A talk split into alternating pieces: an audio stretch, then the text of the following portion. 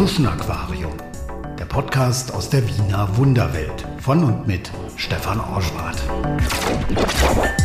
Herzlich willkommen im Tschuschen Aquarium. Heute tauchen wir ein in den zweiten Wiener Gemeindebezirk, die Leopoldstadt. Dort am Rande im Prater, da haben sich die Wiener schon immer vergnügt. Einst war ja die sechs Quadratkilometer große Grünfläche Jagdrevier des Kaisers 1766 dann freigegeben für die Allgemeinheit, für die Wiener. Der Prater, lateinisch für die Wiese war von jeher ein Ort des Vergnügens und der Auszeit. Hier waren die Ausflugslokale, die Theater, die Prostituierten, die Halbstarken, hier waren die Pferde und hier waren die Attraktionen. Und das sind sie bis heute geblieben. Hier im Wurstelprater, da steht die wilde Maus, bekannt durch den Film von Josef Hader über einen verkrachten Kulturjournalisten, der durchdreht, als er ausgemustert wird. Hier im Prater, da fährt die Lilliputbahn mit Original-Dampflok, nur halt eben im Bonsai-Format. Und hier im Wurstelprater, da steht auch das Wahrzeichen Wiens, nämlich das Riesenrad. Es blinkt und es ist laut, es riecht nach gebrannten Mandeln und Pommesfett. 250 Attraktionen warten darauf, den Besuchern Geld aus der Tasche zu ziehen. Achterbahnen, Schießbuden und so weiter. Das ist das, was man vorne sieht. Männer in Buden, die in Mikrofone sprechen, zum Beispiel am Sombrero. Dort drehen sich ein paar Passagiere im Uhrzeigersinn an einem Karussell und um die eigene Achse dann noch im Sombrero. Aber ich will auch mal Backstage. Ich bin am Blumenrad verabredet mit Stefan Sittler-Keudel. Er ist der Chef der Prater-Unternehmer. Ich bin 1980 geboren, als Kind einer Praterfamilie. Nicht alleine, sondern sogar noch mit zwei Geschwistern, einem älteren Bruder, der zwei Jahre älter als ich ist, und einem kleineren Bruder, der zehn Jahre jünger als ich ist. Und so zusammen haben wir halt einfach dann das Erbe unserer Eltern angetreten und haben den elterlichen Betrieb mittlerweile dann in der vierten Generation übernommen. Was haben die gemacht? Fahrgeschäftebetreiber. Also meine Familie kam 1921 in den Prater. Das war mein Urgroßvater, der Philipp Kohlhofer der Erste. Und der war K&K Feldwebel im Ersten Weltkrieg. Hatte da schon in dieser K&K-Armee seine Kontakte geknüpft und war dann zuständig am Praterstern vorne für die Akquise von Jungmännern.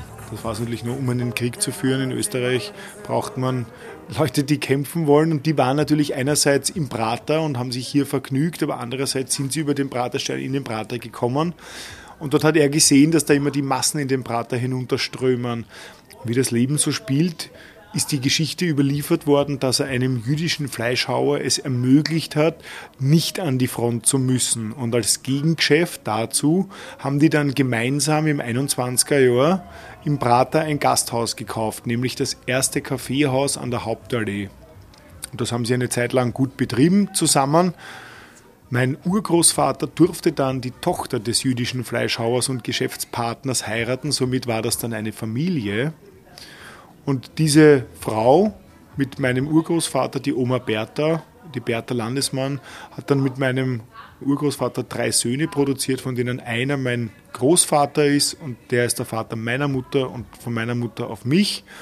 Und ich jetzt schon als vierte Generation im Betrieb tätig, habe auch eine Praterfrau lieben gelernt, die Karin Keudel, auch das Kind einer Praterfamilie, aber noch nicht ganz so lange im Prater ansässig wie jetzt meine Familie.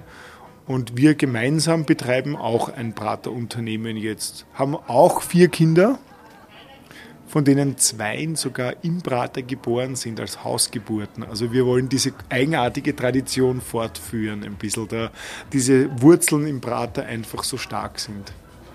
Wir sitzen jetzt hier im äh, Backstage-Bereich, also sozusagen hinter dem äh, Blumenrad.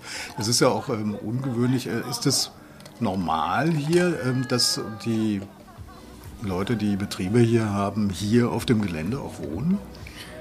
Wir haben 100 Stunden die Woche geöffnet. Dadurch ist es oft nicht sinnvoll, dass der Letztverantwortliche irgendwo noch wegfährt. Somit ist es früher sogar noch üblicher gewesen, dass man direkt bei seinem Fahrgeschäft wohnt. Und ich kann eins sagen, es gibt fast nichts Angenehmeres, als mitten im Prater aufzuwachsen oder zu leben dann. Ich wohne mit meiner Familie hinter dem Blumenrad. Meine Familie wohnt hinter dem Freifallturm und dem Mini-Autodrom. Wir haben insgesamt über 80 Personen, die im Pratergelände oder auf dem Pratergelände hauptgemeldet sind. Und das wird auch gewollt von der Stadt und das wollen wir auch so aufgrund der Sicherheit und einfach der ganzen Situation und der Effizienz und der CO2-Belastung natürlich unseres Planeten, weil so sparen wir uns die Autofahrt irgendwo hin. Das stelle ich mir für den Briefträger ein bisschen schwierig vor, oder? Wie ist denn da die Adresse? Also wenn er zu Ihnen die Post bringt, wo geht er da hin? Tatsächlich ist der Prater eine gewachsene Struktur, somit ist das nicht so einfach. Wir versuchen dann immer draufzuschreiben, welche Attraktion das ist, etc. Das gelingt auch nicht immer, aber es gibt Parzellennummern im Prater. Das ist ähnlich organisiert wie ein Kleingartenverein.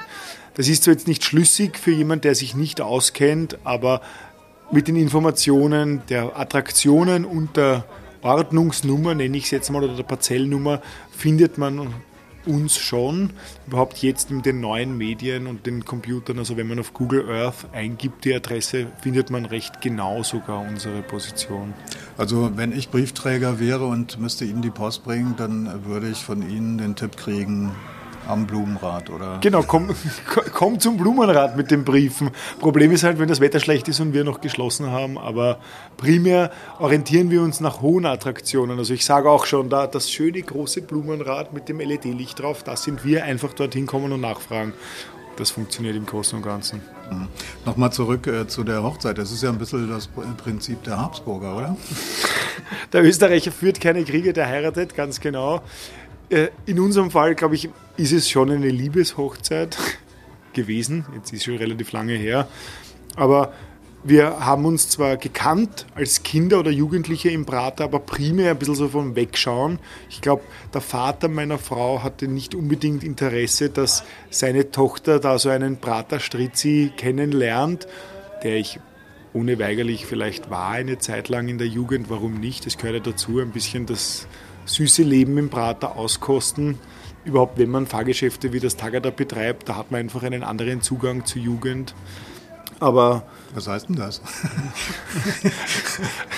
der, der, der, spezielle Zugang zur Jugend bedeutet, am Tagada hast du einfach eine unerschöpfliche äh, Anzahl von jungen Menschen, die gerne dort Zeit verbringen. Und wenn du als junger Mann dort auch ansässig bist, du recht schnell viele Kontakte knüpfen kannst, um es jetzt da Okay, also äh, ich mache mir einen Reim drauf. Ich habe Romanistik studiert, Spanisch. Äh, es hat sich so ergeben, da waren immer die schönsten Frauen. Allerdings sind die immer ins Sportler-Casino gegangen. Ja, so ähnlich halt. Das ist, ja, ja, ja. Also wir haben da, habe ich das ein bisschen gelebt und zelebriert mit meinem älteren Bruder auch. Das war eine sehr schöne Zeit in den 90ern damals. Trotzdem hat das natürlich im Prater ein bisschen Spuren hinterlassen und traditionelle oder konservative Eltern wollten da nicht unbedingt, dass ihre Töchter mit uns zu tun haben. Hat nicht gewirkt, dass wie das halt so ist. Jedenfalls habe ich meine Frau kennengelernt und jetzt sind wir schon eine Zeit zusammen. Das heißt, Sie waren ein wilder Hund? Ich war, ein, ich, ich, ich war bin und bleibe ein Pratermensch, ein Praterkind. Ich glaube, das sagt eh alles aus. Erklären Sie es mir. an dem Ort geboren werden oder aufzuwachsen, an dem seit 255 Jahren nichts anderes gemacht wird, als Spaß zu haben, das, glaube ich, bewegt doch einiges in der Seele eines Menschen. Und ich arbeite jetzt mit Menschen zusammen, die kannten mich schon, als ich nicht einmal noch auf der Welt war, teilweise. Ob das jetzt langjährige Mitarbeiter meiner Eltern sind oder ob das Kollegen sind, die jetzt mit mir in einer Konkurrenz stehen, obwohl sie den Prater oder das Unternehmen schon kannten, bevor ich überhaupt noch auf der Welt war birgt eine besondere Dynamik und das mag ich sehr. Es ist ein bisschen so wie in einem Dorf, glaube ich. So wie die, die Bauern mit ihren Knechten und so, so wird der Prater, glaube ich, strukturiert.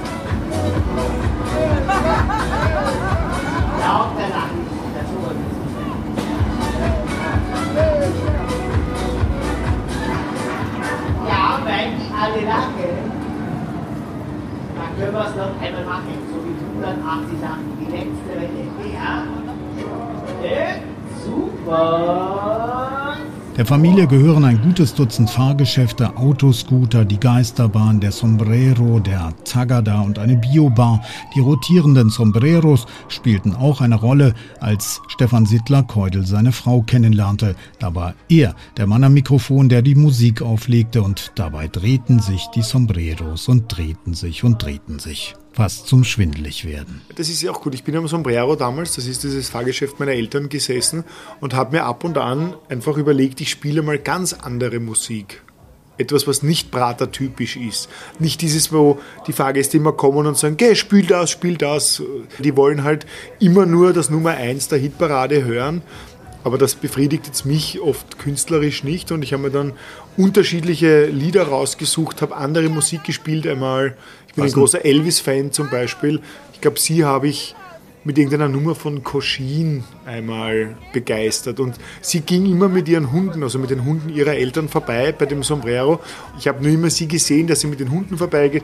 Ich bin da in diesem Kaphäuschen gesessen, habe halt die Musik aufgelegt. Jetzt weiß ich, dass ihr immer schon die eigenartige Musik auf dem Fahrgeschäft aufgefallen ist. Und dann haben wir eine Fläche neben der Familie Keudel übernommen, ich mit meinem älteren Bruder und haben wir dann damals einfach gedacht, jetzt gehe ich einfach hin und stelle mich vor. Und bin hingegangen und gesagt, hallo, wir sind jetzt Nachbarn, ich bin der Stefan, du bist die, bla bla bla. Bei der Eröffnung der Messe Wien, da hinten, auch alles in der Leopoldstadt, so schön. Und daraufhin hat sie mir dann gesagt, ah, du bist der vom Sombrero, der immer die gute Musik spielt. Und ich habe gesagt, richtig. Und da haben wir uns dann irgendwie gleich verstanden. Der erste Kurs in der Geisterbahn, oder? In Paris. Wie kam es denn dazu? Sie hatte eine Reise nach Paris geplant mit dem Praterverband, in dem ich damals nicht einmal tätig war. Ich war einfach nur da, so Praterunternehmer halt. Und sie war aber da involviert und hat gebucht eine Reise nach Paris mit dem Praterverband auf eine Fachmesse. Und mich hat es eigentlich damals nicht wirklich interessiert.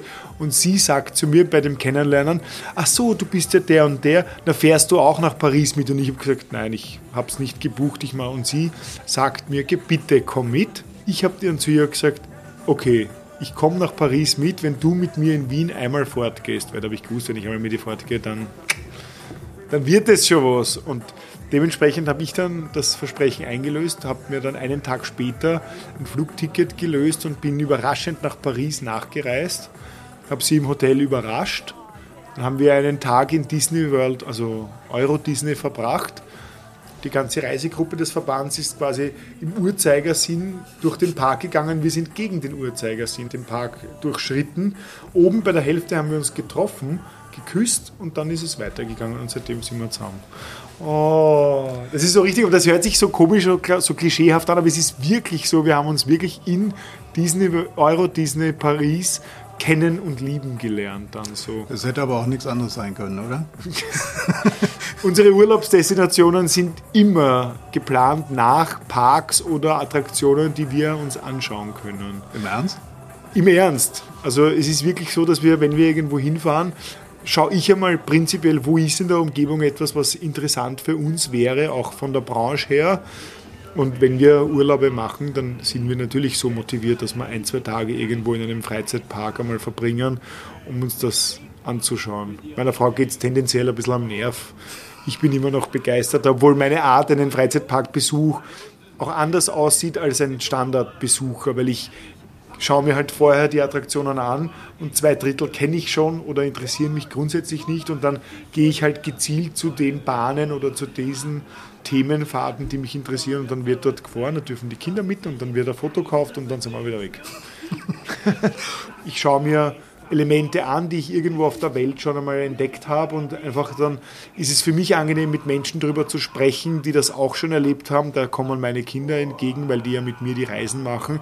Und wenn ich ihnen dann sage, in Kopenhagen gibt es die Bahn, da sind wir dort und dort gefahren und ganz am Ende gibt es so einen kleinen Effekt, da wirst du aus dem Sitz gehoben, den hätte ich gern bei der Achterbahn. Dann sagen die, ah, den Effekt, den möchte ich auch haben, weil der ist gut.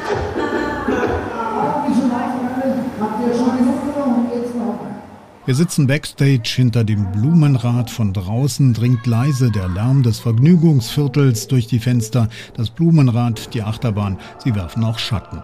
Im Haus der Familie stehen Modelle von Riesenrädern und Achterbahnen. Nervt das nicht immer Rummel 24 Stunden am Tag? Also Marketing wäre so, nein, das geht uns nie am Nerv. Natürlich geht dir das manchmal megamäßig am Nerv und du denkst auch, das gibt's doch nicht.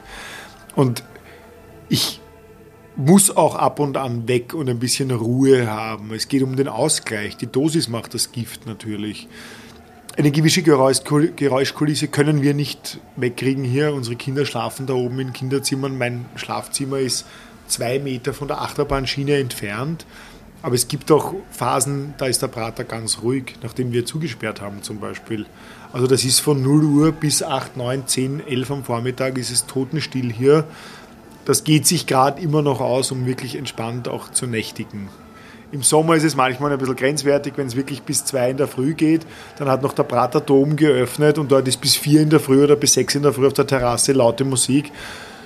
Und unsere Techniker fangen dann schon um 7, 8 in der Früh wieder an, die Achterbahnen zu starten. Dann wird es manchmal ein bisschen stressig, aber dann fährt man halt kurz weg oder geht mit dem Hund in der Prater ausspazieren. Das ist eine unserer Lieblingsbeschäftigungen zum Ausgleich finden.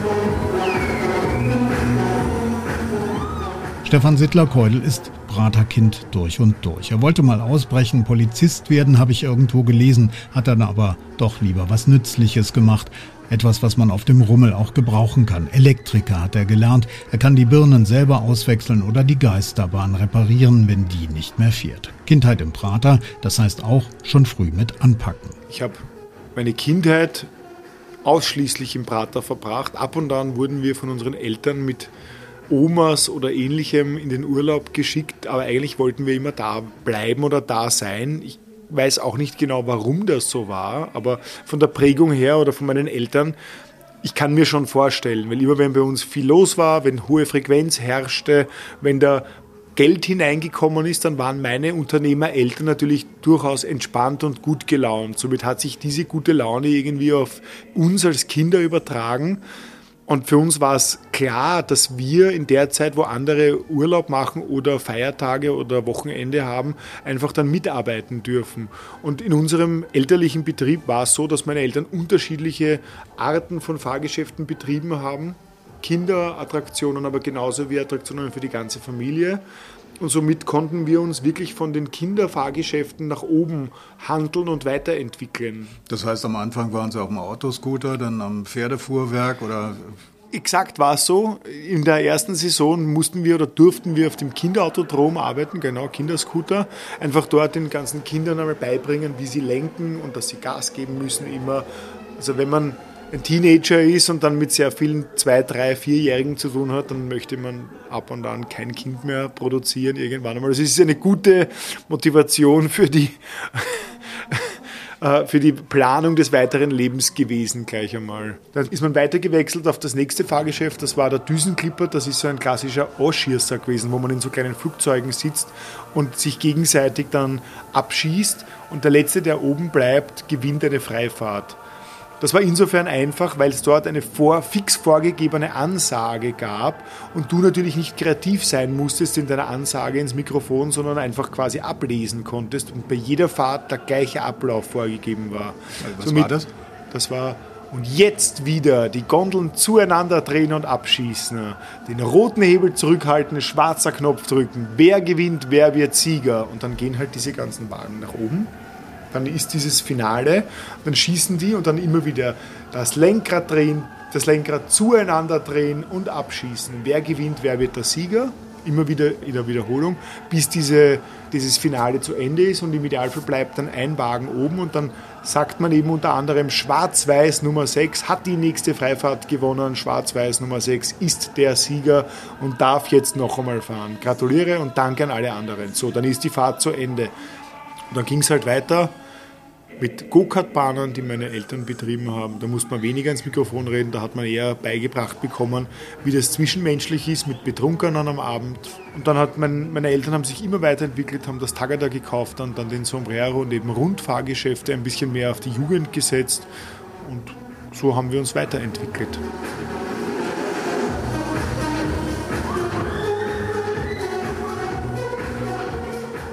Vor dem Haupteingang ist die U-Bahn-Station Praterstern. Von dort ergießen sich die Massen an Vergnügungssüchtigen aufs Gelände.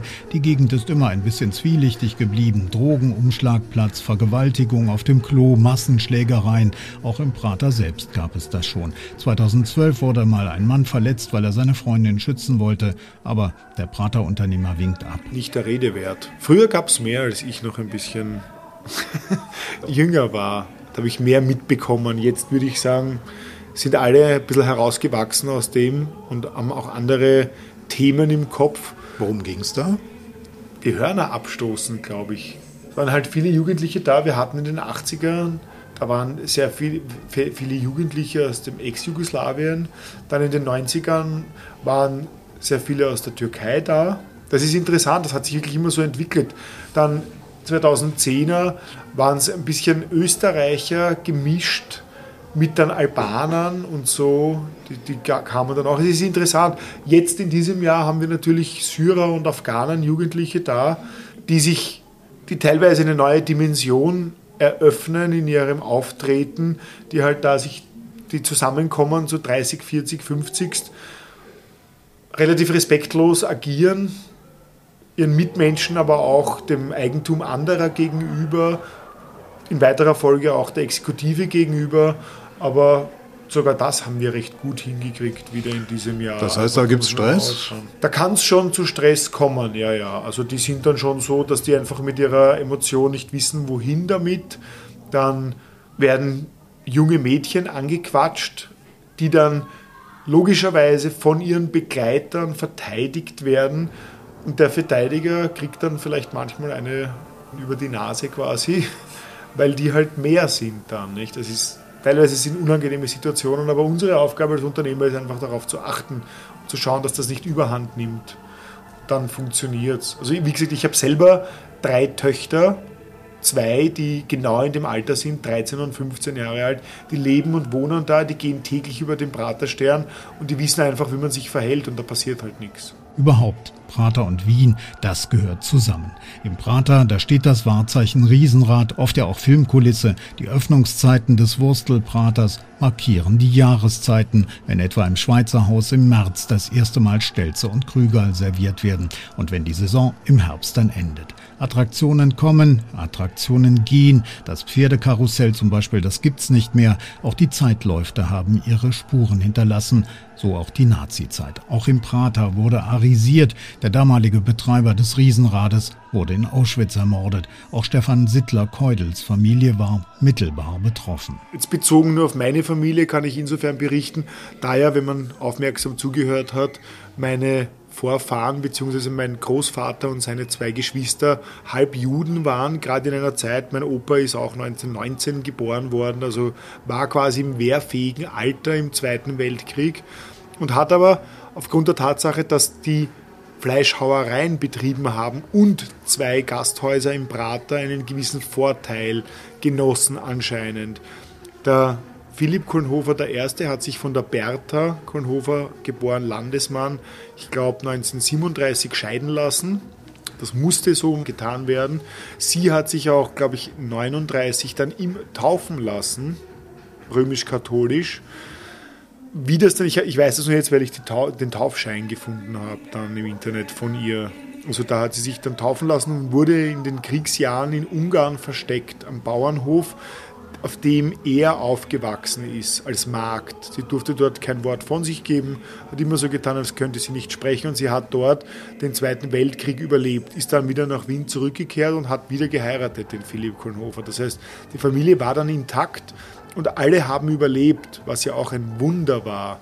Der Vorteil war, dass der Philipp Kornhofer mit seinen drei Söhnen, die alle drei gut genährt waren durch die Fleischhauereien und die Gasthäuser im Prater, hier bereit waren, den Wiederaufbau direkt in Angriff zu nehmen. Und deswegen sind wir heute dankbar und auch deswegen hat ja der Kornhofer jetzt einen eigenen Weg bekommen, weil er am Wiederaufbau des Praters aktiv beteiligt war. In seinem speziellen Fall, die Arisierung war so, dass er einen Kommissionär, glaube ich, hieß das oder sowas, von der NSDAP zugeteilt bekam der sich dann bei ihm ins Lokal gesetzt hat und quasi diese Arisierung vorantreiben hätte sollen. Er hat sich aber immer gewehrt, weil er gesagt hat, er ist Arier, also bei ihm braucht man nichts arisieren, weil er ist ja selber Österreicher oder Österreich-Ungar quasi. Also er hätte diesen Arier-Nachweis meines Wissens nach, glaube ich, erhalten. Durch die schon geschiedene Hochzeit oder Ehe mit einer Jüdin war er natürlich in gewisser Weise vorbelastet, ist aber tatsächlich bis den ganzen Krieg im Prater geblieben. Ich persönlich nehme an oder ich interpretiere aus meiner eigenen Sicht der Dinge. Ich glaube, dass er einfach relativ viele Kontakte hatte schon und das einfach genutzt hat. Pratermäßig, so wie das halt ist. Nicht? Wir, wir regeln es uns halt schon irgendwie. Da kommt man durch. Aber die Zeit muss eine schreckliche gewesen sein, ohne Frage. Den Nazis hatte der Prater anfangs noch als schmutzig und unordentlich gegolten. Viele Praterunternehmer waren Juden. Es gab Übergriffe, Arisierungen, Plünderungen. Das Lustspieltheater, ein Kino, gehörte vor dem Anschluss Österreichs vier Juden. Dorthin lud der Wiener Gauleiter, als er die Stadt als judenfrei erklärt hatte, zur Filmpremiere. Das Riesenrad übernahmen Nazis, Gaststätten und Fahrgeschäfte. Auch Samuel Deutschberger wurde damals aus der Lilliputbahn gedrängt. Stefan Sittler-Keudel zeigt auf seinem Handy alte Fotos aus der Zeit nach dem Krieg. Da gibt es mehrere Fotos, aber das, ich meine, das ist schon das Zirkus Busch, ist das da vorne am, am Praterstern gewesen, ein, ein, ein Zirkusfixbau mit über 2400 Sitzplätzen damals schon. Also unglaublich, was da existent war im Prater. Mhm. Bei Interesse an der Geschichte des Praters, prater.topothek.at, die größte historische Bilddatenbank des Praters. Also eine Sensation. Da verlaufe ich mich stundenlang drinnen. Kann man auf ein Foto klicken und dann steht rechts, dieses Foto wurde zusammen mit den Fotos aufgenommen, dann kann man auf alle drücken und plötzlich hat man eine Fotosafari im Jahr 1928 durch den Prater. Also da, da haue ich mir dann auf YouTube Lieder rein, die 1928, 29 modern waren und dann spielt der Johann Strauss und ich schaue mir die alten Fotos an und denke mir, das war so schön hier im Prater vor dem Krieg.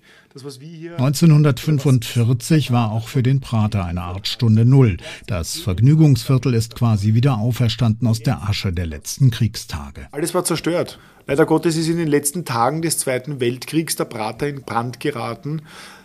Prater war auch nicht relevant strategisch, das heißt, das Löschwasser war leider Gottes abgedreht. Es war ja in der allgemeinen Wahrnehmung nicht so, dass das hier ein Wohngebiet wäre, sondern ein Freizeitpark. Den Russen war es gänzlich egal, weil ich meine, das waren ja die Sieger. Den Deutschen oder den Österreichern, die wollten natürlich den Prater wieder haben, aber es war recht schwierig, den Besetzern oder halt den Alliierten dann in Wirklichkeit klarzumachen, dass wir gerne wieder einen Vergnügungspark aufbauen würden. Aber tatsächlich ist der Prater am 8. April, am 9. April und am 10. April 1945 komplett zerstört worden. Das heißt, vom Riesenrad weg bis nach hinten zur Messe oder jetzt Wirtschaftsuni ist alles zerstört gewesen. Ich glaube, es sind zwei oder drei kleine Gebäude übergeblieben, die eben extra standen, aber sonst war alles dem Erdboden gleichgemacht. Jetzt zur Carsten. Jetzt aber rein ins Reich der Geister. Hey, sieh da hinten von ängstlichen Augen. Restitutionen, also Entschädigungen für die jüdischen Familien gab es übrigens kaum, schrieb einmal das Wiener Stadtmagazin Falter. Der Prater ist auch eine Zeitleiste der jüngsten Geschichte. Die Nazis ermordeten die Prater-Unternehmer, plünderten sie aus. Als der eiserne Vorhang fiel, strömte eine völlig neue Kundschaft über die Hauptallee des Wurstelpraters. Der Präsident der Prater-Unternehmer erinnert sich an 1989 und die Jahre danach. Das war unvorstellbar, dieser Zustrom an Menschen, der nicht aufgehört hat. Bin selber hier auf der Aspernallee in die Schule gegangen. Das ist eine Volksschule, die da am Handelskeh ist. Und gerade der Handelskeh mit seiner langen Straße war eine Hauptparkdestination für diese Reisebusse, die da unzählige gekommen sind und die wurden dort aufgereiht und tausende Menschen sind aus diesen Reisebussen rausgeströmt und dann teilweise auch in den Prater gekommen, Gott sei Dank. Also ich kann mich erinnern an das wie jetzt genau die Dynamik in der Stadt war, da, da war ich ein bisschen zu klein, da war ich gerade neun Jahre alt. Aber rein betrieblich und im Prater von der Emotion und von der Örtlichkeit habe ich mitbekommen, dass das eine Aufbruchsstimmung war. Dass auch meine Eltern irgendwie gesagt haben, geh mal aufsperren, die kennen das nicht, die Ossis quasi, jetzt schauen wir, ob da was geht. Und es war halt im November, glaube ich, der, der Mauerfall, ja. Somit da ein bisschen spät für uns schon dann, was das Geschäft betrifft. Aber seitdem sind unsere Gäste aus dem Osten, und damit meine ich jetzt nicht nur Ostdeutschland, sondern natürlich Polen, Tschechien, Slowakei, Slowenien, die, die, das sind wichtige Gäste, die zu uns kommen, weil die sind essentiell. Also es gibt schon, also allen voran Polen, die haben ein wahnsinniges Aufholbedürfnis gehabt, die kommen bis heute und sind auch gute Fahrgeschäfte-Gäste. Das heißt, sie suchen den Kick? Nicht nur, die suchen das Vergnügen die leben einfach gern, glaube ich. Der klassische Pole, ich meine, das kennt man eh so, oder? Der ist ja lebenslustig.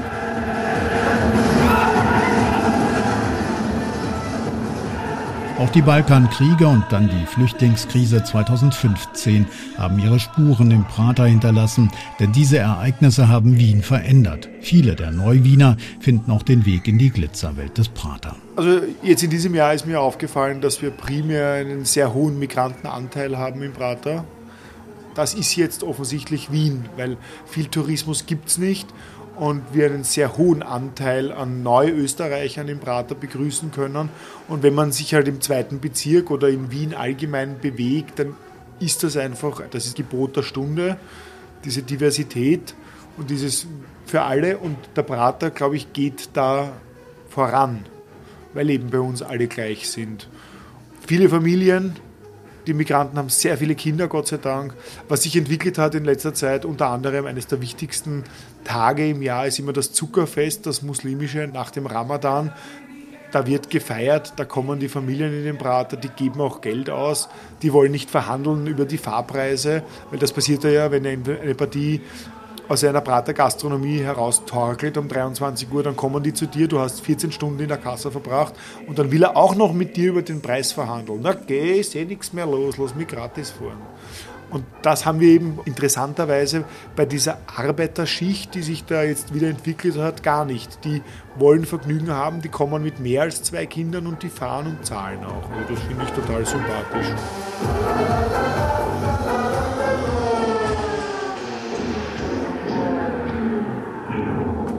Das Vergnügungsviertel und die Stadt, sie sind wie kommunizierende Röhren.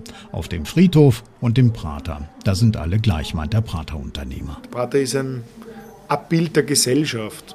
Das, was da im Prater unterwegs ist, das ist Wien im Moment. Das kann man sich so anschauen. Du kannst daherkommen, du hast bei uns den Minister neben dem Obdachlosen oder dem den Notstandsempfänger. Bei uns gibt es keinen ersten, zweiten, dritten Rang oder Kojen. Bei uns am Tagada sitzt jeder nebeneinander und kommt auf Tuchfühlung. Das ist so ein bisschen das Spezielle an der Stadt. Also an dem Prater und an der Stadt. Jetzt aber rein ins Reich der Geister. Hey, sieh da hinten. Bei uns ist noch jener lebend rausgekommen. Und ehrlich, wann haben Sie sich das letzte Mal gegruselt? Was? So lange ist die schon her? Mein Lieber. da wird's aber Zeit, dass Sie sich ins Geistervergnügen stürzen. Sie werden das Geisterschloss nie, nie, sage niemals vergessen. Das war der Prater-Unternehmer Stefan Sittler-Keudel. In der nächsten Folge geht es in den achten Wiener Bezirk zu Soji Kim, der koreanischen Sterneköchin. Sie ist die Fünf-Elemente-Antwort auf Blunzen und Wiener Schnitzel. Ich habe mit ihr über Essen und das Ankommen in Wien gesprochen bei grünem Tee und während sie Tofu im Wok gebrutzelt hat. Wo alles fremd, du kannst nicht sprechen und da ist es für dich alles neu. Kalt was sehr kalt. Also so quasi taubstumm beginnt das, das Ganze. Und die Zeit ist sehr, sehr böse. Und das muss er schnell eigentlich loswerden, indem du in die besser Deutsch sprichst. Ich habe manche Wörter, die ich nicht sagen konnte, habe mir den Spiegel angeschaut, gesagt, du bist ein Papagei, schaltest dein Gehirn ab und jetzt machst du das, was die Leute sagen. Muntert. Hunderttausend Mal habe ich in den Spiegel geschaut. Das Pferd. Psychologie oder Rad das können sie nicht aussprechen. Aber ich kann es. Also, man muss nur ausprobieren. Tuschen Aquarium, der Podcast aus der Wiener Wunderwelt von und mit Stefan Orschwart.